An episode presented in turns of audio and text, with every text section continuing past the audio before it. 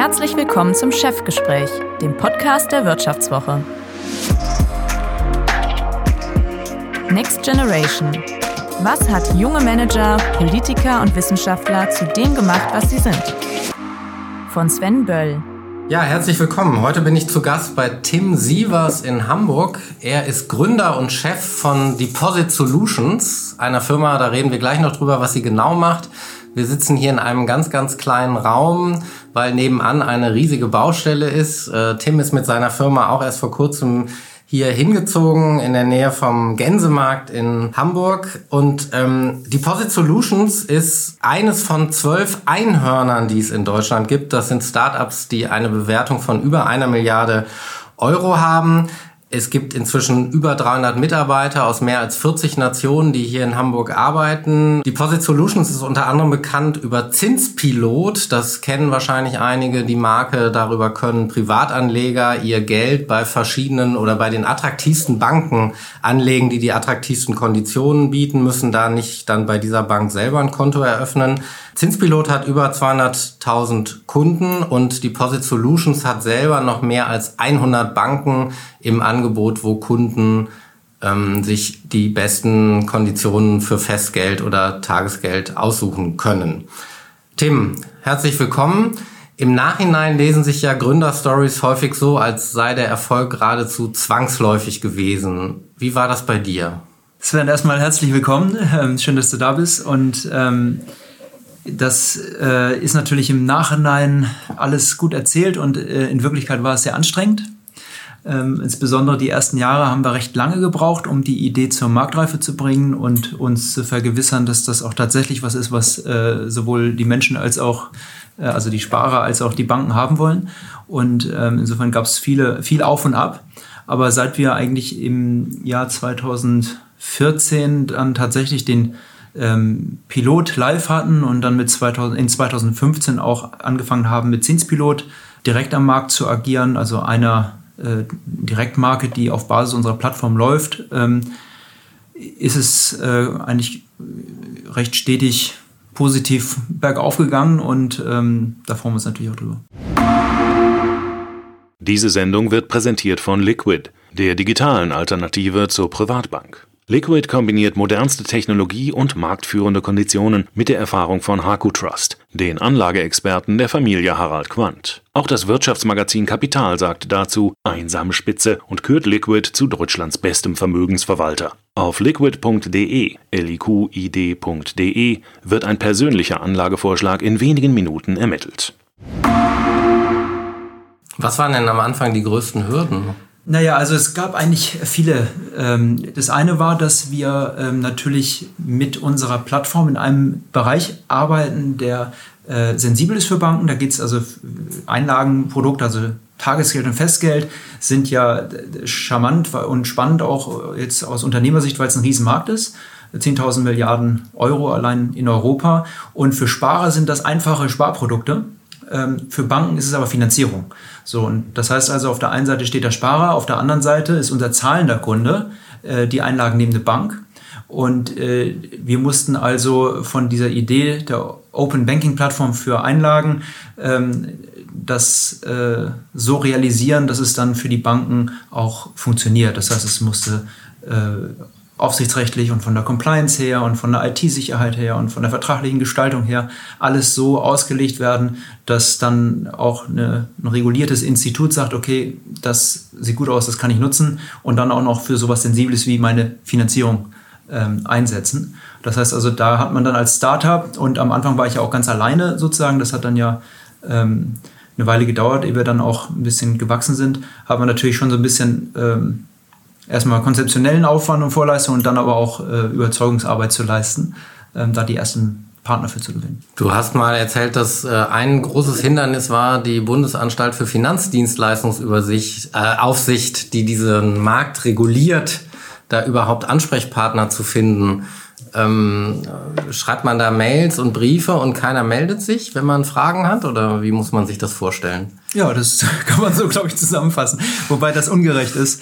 Heute ist das viel besser. Äh, die BaFin ist da viel besser geworden. Das ist seit einigen Jahren schon äh, unter Felix Hufeld hier eine Priorität der BaFin, auch die Interaktion mit gerade auch Fintech-Startups zu verbessern. Es gibt mittlerweile auf der Webseite da äh, viel mehr Informationsmöglichkeiten und es ist ähm, wohl schnellere Antwortzeiten und so weiter, wie ich mir jetzt berichten lasse.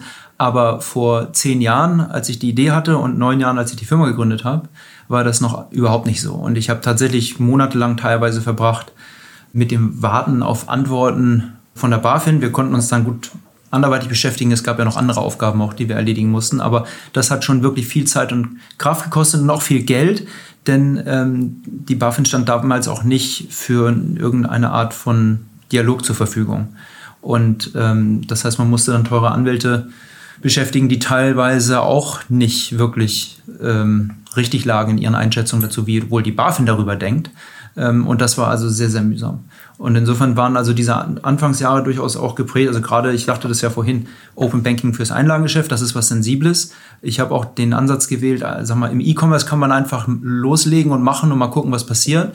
Ähm, Im Finanzbereich geht das nicht. Wir wollten sicher gehen, dass die äh, Lösung von Anfang an regulatorisch einwandfrei und solide aufgesetzt ist. Das heißt, ich bin irgendwie von ja, von der Einlagensicherung über Prüfungsverband bis hin zur BaFin überall hingegangen und habe das vorgestellt und habe dann ähm, ja, kennengelernt, dass man da hier und da auch mal ein bisschen warten musste. Haben die denn überhaupt verstanden, was du vorhattest oder was du, was du wolltest? Ja, doch, das denke ich schon. Die haben schon alle verstanden, äh, was das ist, was ich will. Und dann ging es aber darum, was ist denn überhaupt der Auftrag, also, äh, den man hat. Und da war ja überhaupt nicht der Auftrag, dass man jetzt Fintech-Unternehmen noch nicht mal ja, wir sind ja gar keine Bank, das heißt, wir unterliegen ja gar nicht dann dem formal dem Zuständigkeitsbereich auch der BaFin. Die sind ja zur Bankenaufsicht da, wir sind keine Bank. Ähm, da muss man dann halt einfach schauen, ähm, wer hat Lust und Zeit und fühlt sich da auch dann im Rahmen des Kompetenzbereichs äh, mit einem zu sprechen. Erklär. Wie gesagt, heute ist das viel besser. Äh, genau, ein Wort zu Open Banking. Erklär mal kurz, was ihr macht, was Open Banking ist. Genau, was machen wir überhaupt? Also wir nennen das Open Banking für das Einlagengeschäft. Was sich dahinter verbirgt, ist, dass wir eine Plattform betreiben, die auf der einen Seite Banken, also ganz normale ähm, Sparkassen, äh, Deutsche Bank und so, also in ihr Einlagen, in ihr Angebot integrieren können und damit den eigenen Kunden ähm, die Einlagenprodukte von Drittbanken anbieten können. Also ich das bin eigentlich Kunde der Sparkasse, richtig. gehe zur Sparkasse und die sagt, guck doch mal hier bei dieser estnischen Bank, da bekommst du viel mehr. Genau, also äh, beispielsweise die Deutsche Bank hat unsere Plattform schon vor zwei, drei Jahren implementiert. Äh, drei Jahre sind es jetzt schon fast. Ähm, und da kann man, wenn man sich im Online-Banking einloggt, kann man dann auf einem Reiter sehen, das ist dann der Zinsmarkt. Äh, da kann man draufklicken und dann sieht man dort nicht nur die Einlagenprodukte, also nicht die Einlagenprodukte von der Deutschen Bank, sondern die ähm, Einlagenprodukte von der Deutschen Pfandbriefbank, der My Bank, Credit Plus, Systema mittlerweile. Das heißt also, äh, hier kann ich als Deutsche Bank Kunde in meinem Deutsche Bank Online-Banking auf die Einlagenprodukte, sind wahrscheinlich, jetzt weiß ich gar nicht genau, 15, 20 Einlagenprodukte von äh, vier Banken aus drei Ländern zugreifen, muss nirgendwo anders hin, muss kein Konto eröffnen, muss keine separate Steuererklärung irgendwie machen, ähm, muss keine äh, Kontobelege ablegen, ähm, keine neue Identifizierung, all dieser Kram, das übernimmt die Deutsche Bank mit Hilfe unserer Plattform im Hintergrund dann für den Kunden. Das ist also für den Kunden ein super neues Erlebnis für die Produktkategorie. Das ist ja bisher, muss man für ein Festgeld ein Konto öffnen. Das geht äh, nicht anders. Ähm, das ändern wir mit unserer Plattform. Und ähm, die Deutsche Bank ist nur ein Beispiel von, ähm, was wir Point-of-Sale-Partner nennen. Auf der anderen Seite, äh, Entschuldigung, wir haben darüber hinaus noch Volksbanken, äh, Zinspilot, die eigene Marke und noch viele andere Partner ähm, die das nutzen. So, und als Plattform haben wir dann auch noch die andere Seite, das ist nämlich die Seite der Produktsteller. Ähm, in dem Beispiel gerade eben von der Deutschen Bank sind das dann die Deutsche Pfandbriefbank oder die Credit Plus, ähm, die eigentlich unsere Plattform nutzen können, so wie ein Haushalt eine Stromsteckdose benutzt. Die können also einfach ihre Produkte listen und bekommen dann Einlagenfunding, also eine ganz wichtige Finanzierungsform für Banken, ohne den ganzen Aufwand äh, betreiben zu müssen selber, der da sonst dranhängt. Das heißt, die müssen kein Marketing selber machen, die müssen kein Kundenservice machen, die müssen die ganze Abwicklung sich nicht drum kümmern, sondern die können einfach dann äh, so wie mit dem Strom zu Hause so viel ziehen, wie sie brauchen. Und das ganz einfach, müssen sich nicht drum kümmern, dann äh, Windkrafträder oder Kraftwerke. Was war denn schwieriger, die Banken zu überzeugen oder die Kunden, dass das sicher ist? Weil die Banken, ganz eindeutig. Also seit wir im Markt sind, die Sparer haben das von Anfang an total stark genutzt, sofort verstanden. Und äh, davon war ich ehrlich gesagt selber überrascht. Wie gesagt, wir haben eine lange Zeit gebraucht, um das in den Markt zu bringen. Das heißt, man hatte auch eine ganz lange Zeit, dann also drei, vier Jahre, immer die Frage, naja, wenn wir es dann live haben, wollen die das dann überhaupt, wollen die Kunden das überhaupt? Ich hatte da zwar eine starke Meinung zu, sonst hätten wir es nicht gemacht, aber ähm, äh, ab Tag 1 lief das unglaublich gut. Und ähm, bis heute, also auch Zinspilot ist ja für sich genommen, wir, wir haben, Zinspilot ist ja im Grunde nur eine, ein Kunde unserer eigenen Plattform, unsere eigene Direktmarke, die wir betreiben. Und ähm, Zinspilot hat in wenigen Jahren über 200.000 ähm, Kunden alleine in Deutschland, ist also auch selbst sozusagen für sich stehend mit Sicherheit eines der erfolgreichsten Fintechs ähm, in Europa. Und ähm, die Leute legen im Schnitt äh, etwa 40.000 Euro an. Über die Jahre wird dieser Betrag noch deutlich erhöht, weil noch Zweit- und Drittprodukte von den gleichen Leuten genutzt werden.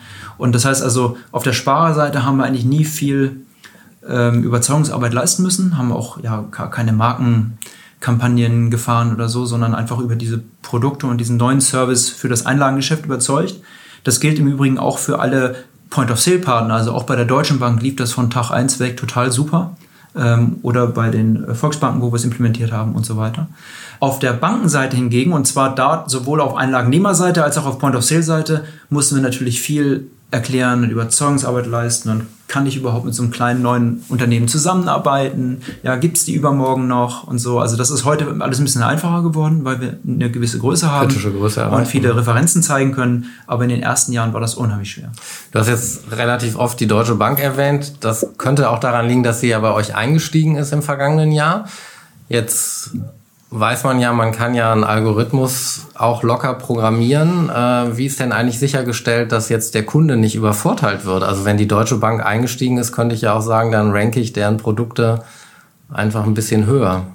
Ähm, die Unabhängigkeit der Plattform ist uns sehr wichtig. Deswegen habe ich äh, am Anfang, also als ich fest, sehr schnell festgestellt habe, dass meine eigenen Taschen nicht tief genug sind, um das äh, zu finanzieren, habe ich, habe ich Venture-Kapitalinvestoren, also Tech, Technologieinvestoren, die ähm, rein finanzielle Interessen verfolgen, zur Finanzierung herangezogen. Wir haben trotz vieler Anfragen eigentlich immer davon Abstand genommen, auch Banken in die äh, in die Gesellschafterstruktur mit aufzunehmen, genau um halt diesen Eindruck zu vermeiden, den du da nennst, dass man möglicherweise irgendwie als Plattformbetreiber sozusagen nicht mehr so ganz unabhängig nicht mehr so ganz unabhängig ist oder so ähm, und haben dann aber im letzten Jahr, ähm, als die Deutsche Bank äh, dann äh, Interesse angemeldet hat, haben wir gesagt, okay, unter bestimmten Bedingungen können wir uns das jetzt grundsätzlich vorstellen. Ähm, es gibt nämlich in anderen Industrien und Produktkategorien auch Beispiele dafür, dass die Infrastruktur, die alle nutzen, auch äh, von den Nutzern mit besessen wird. Also ähm, in ähm, ja, so eine Art Utility, also eine, eine Infrastruktur, ähm, zwar unabhängig ist, aber wo die Nutzer auch Miteigentümer sind. Und das ähm, Bild, das gefällt mir eigentlich ganz gut, weil wir uns halt, weil unsere Vision ja ist, eine neue Infrastruktur für das Einlagengeschäft zu, zu bauen. Und äh, wir haben deshalb diese Beteiligung der Deutschen Bank auch so ausgestaltet, dass sie das gewährleistet. Das heißt, es ist unter fünf Prozent, es ist ohne Mitbestimmungs- oder besondere Informationsrechte ähm, und es ist nach einem nach, nach, einer sagen wir, Blaupause, die wir auch verwenden können für weitere Partner, die sich möglicherweise beteiligen wollen. Also die Deutsche Bank hat zum Beispiel keinen Portsitz oder in irgendeiner Form eine Möglichkeit, äh, auf uns oder unser Geschäft dann Einfluss zu nehmen. Gleichzeitig ist es auch irgendwie legitim, dass die äh, Nutzer, die ja den Wert der Infrastruktur auch irgendwie ausmachen und treiben, dann auch irgendwie daran partizipieren. Die Deutsche Bank hat auch kein Problem damit, wenn ihr irgendwann mehr wert, sei, mehr wert seid als sie. Naja, da haben wir ja dann noch ein bisschen ein Stück des Weges zu tun. Aber ich würde äh, denken, dass sie sich darüber sehr freuen würde, denn das wäre ja dann ein großartiges Für ihre Beteiligung ein, guter, ein sehr guter Deal. Für eine Firmengründung braucht man ja erstmal neben allen anderen Dingen, die es auch noch braucht, können wir gleich nochmal drüber sprechen, braucht man vor allem eine gute Idee. Wie bist du denn auf die Idee gekommen? Ja, also das ist die Frage, ob es überhaupt so ist. Ich glaube, eigentlich glaube ich als Unternehmer, dass das überbewertet ist. Denn die Idee ist überbewertet. Ja, ja glaube okay. schon. Es ist eigentlich wichtiger, loszulegen, sich zu trauen. Und die allermeisten erfolgreichen Unternehmen haben irgendwie zwei, drei Pivots hinter sich. Weil man irgendwie startet mit einer Hypothese zu Product Market Fit und dann merkt man, ah, klappt doch nicht so und dann macht man, hat man aber viel gelernt und dann verändert man das so. Äh, dass es dann letztlich zum Erfolg wird. Das ist, glaube ich, so eigentlich das viel üblichere Muster, als dass es sozusagen die Idee am Anfang war. Ähm, und äh, in meinem Fall freue ich mich aber natürlich auch darüber, dass wir das durchziehen konnten, was wir, ähm, was wir äh, vorhatten, eigentlich von, äh, mit der Open Banking Plattform fürs Einlagengeschäft, auch wenn wir es damals anders beschrieben haben. Und ähm, ich bin drauf gekommen, eigentlich aus der eigenen Erfahrung. Ich habe damals hatte ich dann so ungefähr zehn Jahre Berufserfahrung auf dem Buckel, das erste Mal so ein bisschen Geld gespart äh, und ja, wollte das dann anlegen und gleichzeitig war mir wie, äh, also ging es mir wie die meisten Deutschen, dass mir der Aktienmarkt dann zu riskant war, obwohl ich ja vielleicht als Volkswirt dann eigentlich auch wissen müsste, dass über lange Fristen sich das irgendwie lohnt, aber es gibt halt auch Schwankungen und wenn man das dann ähm, das Gefühl hat, irgendwie, dass äh, ja, da mit viel Arbeit irgendwie sich was angespart zu haben, dann möchte man halt nicht, dass es wieder weg ist. Und deswegen habe ich dann selber festgestellt, dass in Tages- und Festgelder anzulegen unglaublich mühsam war. Also erstaunlich, weil das ja ein Produkt ist, was fast jeder benutzt. Ich glaube, 30 Millionen Deutsche oder so hatte ich mal gelesen, äh, benutzen solche Produkte. Also ein absolutes Massenprodukt. Und trotzdem muss man, um so ein Produkt bei einer Bank zu nutzen, ein Konto öffnen. Auch wenn ich von der Bank gar nichts anderes will als Geld sparen und auch wenn die Bank von mir gar nichts anderes will, als sich zu finanzieren.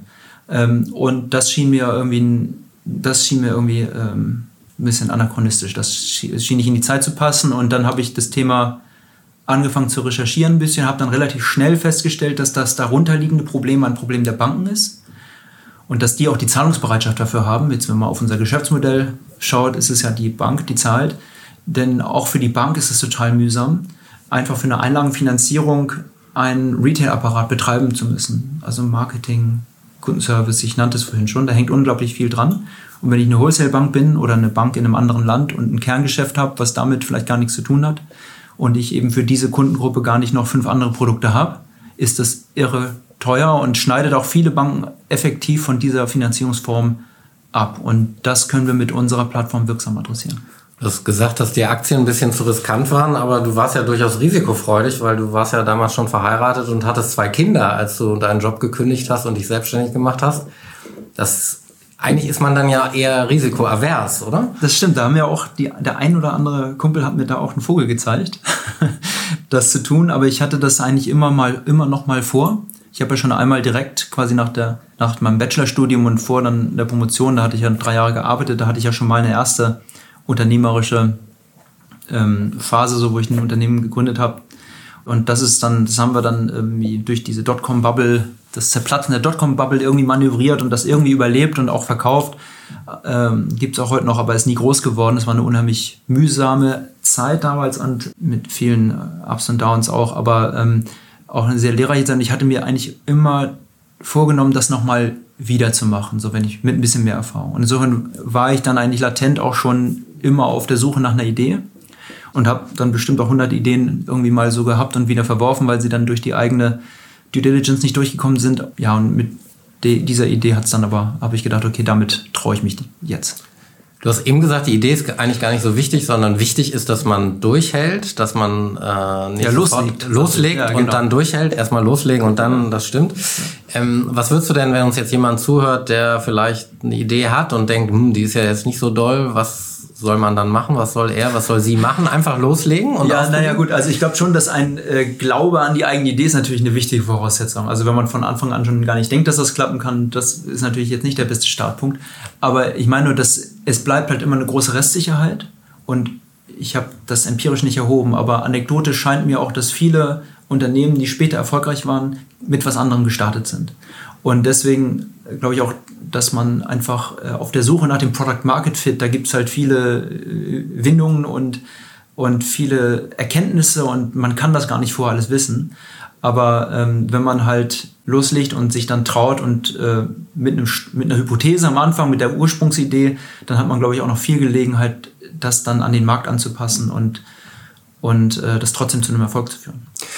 Ihr seid ein Beispiel dafür, wie sich, wie die Bankenbranche auch im Umbruch ist. Früher ging man zu seiner Sparkasse, zur Deutschen Bank, wo auch immer man war. Dann hat einem meistens war es ja ein Berater, hat einem der Berater dann empfohlen, wo man sein Geld anlegen kann. Nicht immer nur zugunsten des Kunden, oft auch so, dass es äh, viel Provision bringt. Ihr verändert diese Branche, viele, anderen, viele andere Player verändern die Branche auch. Was ist denn, was glaubst du, wie sieht die Bankenbranche 2030 aus? Wie ist das in zehn Jahren? Ja, also genau, ich glaube, dass auch die Branche verändert sich stark und ähm, ich glaube, es sind sogar noch andere Dinge als so einzelne Unternehmen, die die Branche verändern. Ich sehe, aus meiner Sicht gibt es so ein paar Makrotrends, die das treiben. Die sind auch nicht nur in der Finanzbranche aktiv, aber äh, das ist zum einen, dass die Menschen besser Bescheid wissen, sie besser informiert sind. Ähm, es ist also viel schwieriger, einem Kunden ein Produkt zu verkaufen, was nicht marktgerecht ist, ohne dass er es merkt.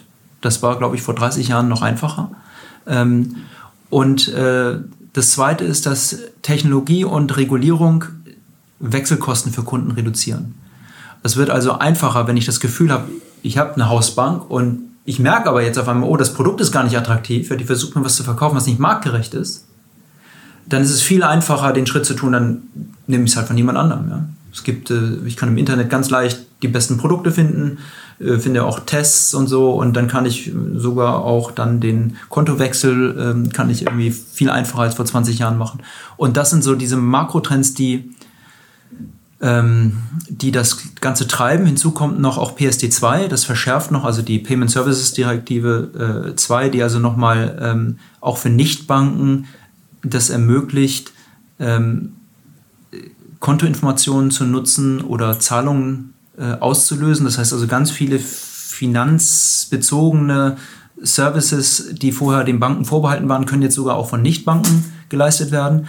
Und ähm, das heißt also auch dieser der intensivere Wettbewerb treibt die Branche und äh, verändert sie auch strukturell. Und aus meiner Sicht ähm, müssen sich Banken völlig unabhängig von uns die Frage stellen, ähm, was sie wollen, was ihre Strategie ist. Äh, wenn man nämlich sagt, ich möchte der erste Anlaufpunkt für meine Kunden sein, für alle ihre Finanzbedürfnisse, dann geht das nach meiner Überzeugung nur, wenn man sich auch in die Lage versetzt, all diese Finanzbedürfnisse kompetitiv zu bedienen. Also und, nicht nur eigene Produkte, sondern. Und das, genau, das bedeutet in der Regel auch, dass man halt Drittprodukte mit anbietet und in die Beratung mit einbezieht. Also so eine, eine ähm, Best-in-Class-Beratung bietet, die und nicht nur bestimmte Produkte versucht zu pushen. Und das ähm, ist also glaube ich, schon gut sichtbar auch auf der, ähm, an der Kundenschnittstelle, dass das passiert. Und äh, Banken und Nichtbanken versuchen sich da als ähm, der äh, Anlaufpunkt für Kunden für Finanzdienstleistungen allgemein zu positionieren. Und auf der anderen Seite ähm, ist es so, wenn ich, also das heißt, also das ist sozusagen eine strategische Alternative, eine, alte, eine andere strategische Alternative, das muss ich auch nicht gegenseitig ausschließen, aber ist, dass ich sage, okay, ich konzentriere mich darauf, als Bank richtig, richtig gut in bestimmten Produkten zu sein. Das heißt, ich optimiere meine Bilanzstruktur, meine Kostenstruktur, mein Risiko-Know-how, alles darauf hin, dass ich richtig, richtig gut in bestimmten Produkten bin. Und dafür versuche ich jetzt meine, meinen Vertrieb zu maximieren. Das heißt also, die Produkte versuche ich jetzt in so viele Schaufenster wie möglich zu bringen. Und das ist so diese Zweiteilung aus meiner Sicht, die so tendenziell passiert. Und das ist auch der Kontext, in dem es Raum für so Unternehmen wie unseres gibt nämlich für die Produktkategorie Einlagen. Ähm, in der Welt, die ich gerade beschrieben habe, da müsste ja jetzt jeder Produktgeber mit jedem mit jeder Kundenschnittstelle anfangen, einzelne Verträge zu machen und die Abwicklung abzustimmen und all diese Dinge. Und für den Einlagenbereich stellen wir dann die Plattform, an die sich jeder einmal andockt und dann als Produktsteller auf all diese ähm, Kundenschnittstellen ähm, Zugriff hat und dort die Produkte rein platzieren kann und umgekehrt als Kundenschnittstelle über eine Integration unserer Plattform dann auf all diese Produkte zugreifen kann.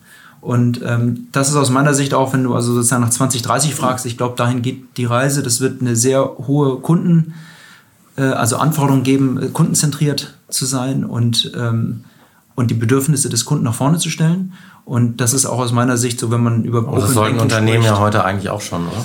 Machen also, ja viele auch, genau, aber, aber, nicht alle. Open Banking gibt halt ähm, da nochmal eine Möglichkeit, das noch viel besser zu tun glaube ich.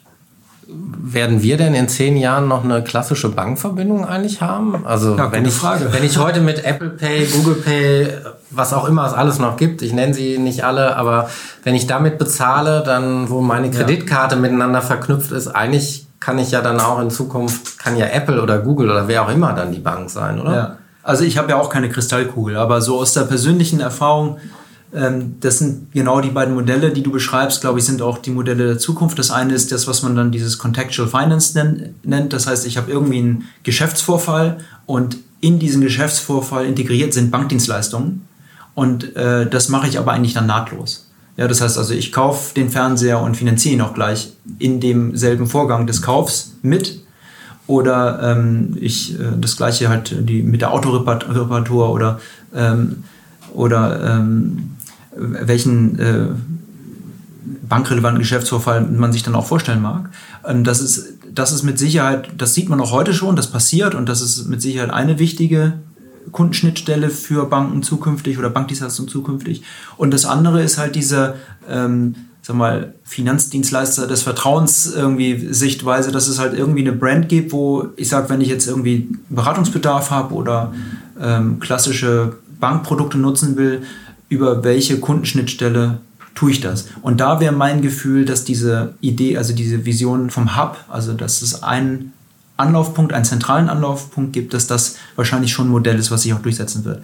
Aus der persönlichen Erfahrung heraus nämlich habe ich ja keine Lust, fünf verschiedene Apps ständig zu benutzen, immer für den jeweiligen Spezialisten, sondern ich würde dann meine Hausbank und vielleicht ist, ob dann die Hausbank zukünftig Amazon heißt, weiß ich auch nicht, aber äh, ich möchte eigentlich einen Vertrauens Partner haben, wo ich dann auch weiß, okay, der hat das kuratiert für mich, der kennt sich auch vielleicht noch ein bisschen besser aus, ich muss das nicht in der Tiefe recherchieren, weil der hat für mich eine Vorauswahl getroffen und das ist dann auch in Ordnung, ähm, darüber ein Produkt zu ziehen. Also das ist ja auch eine Chance aus meiner Sicht, äh, gerade in diesem Bankbereich, auch, auch wenn es um die Zukunft der etablierten Banken geht, die haben ja schon eine Marke und die haben diesen großen Kundenstamm. Und äh, wenn man das also unterfüttert mit dann auch noch einer wirklich guten Beratung und Top-Produkten, dann gibt es auch, glaube ich, eine Chance gegen Amazon. Ihr seid gerade dabei, ins Ausland zu expandieren. Ist das eigentlich in der EU leicht? Also reicht das eigentlich, wenn man in Deutschland gut positioniert ist, dass man dann problemlos in andere Länder expandieren kann? Oder wie sieht es da mit dem digitalen Binnenmarkt aus? Ja, genau. Also das ist ein Thema, was mich wirklich beschäftigt und uns auch beschäftigt, schon seit neun Jahren. Oder naja, ganz am Anfang haben wir uns nur um Deutschland gekümmert, aber die letzten fünf, sechs Jahre, seit wir im Ausland auch tätig sind. Ähm, das, also der europäische Binnenmarkt ist in vielerlei Hinsicht aus meiner Sicht für Finanzdienstleistungen einfach nicht existent. Es ist äh, für uns wirklich fast genauso schwer gewesen, die ersten italienischen Partner an unsere Plattform anzuschließen, wie jetzt in die USA zu expandieren.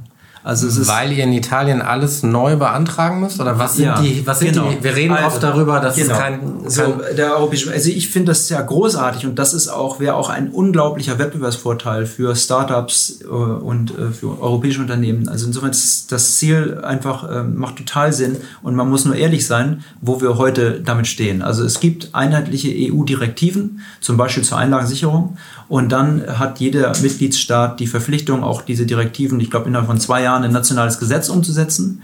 Und das macht aber jeder ein bisschen anders. Dann wird mal ein bisschen vergessen oder ein bisschen weggelassen oder ein bisschen irgendwie linksrum oder rechtsrum formuliert. Und dann muss man also für ähm, ganz zentrale und einfache grundsätzliche Themen dann halt doch die Anfrage stellen bei der lokalen Einlagensicherung. Und die hat dann so viel zu tun, dass sie erst in 18 Monaten dazu kommt zu antworten. Und dann hat sie es falsch verstanden oder so. Also das ist einfach ähm, unglaublich schwierig. Und das gleiche gilt ja auch nicht nur für die, also wenn, wenn man eine, im Endkundenbereich eine Finanzdienstleistung anbieten möchte, gehört ja nicht nur äh, die Bank Regulierung dazu und also sozusagen diese ganze aufsichtsrechtliche Komponente, sondern auch Konsumentenschutz in den jeweiligen Ländern. Und wenn dann ähm, die Informationen in jedem Markt etwas anders aufbereitet werden müssten oder man halt möglicherweise dann für die gleiche Sache in dem einen Markt nochmal eine Zusatzlizenz braucht als, und in dem anderen nicht. Also das sind alles ganz konkrete Beispiele, die wir jetzt hier die letzten Jahre durchleben, dann bedeutet das einfach, dass es kein einheitlicher Binnenmarkt ist.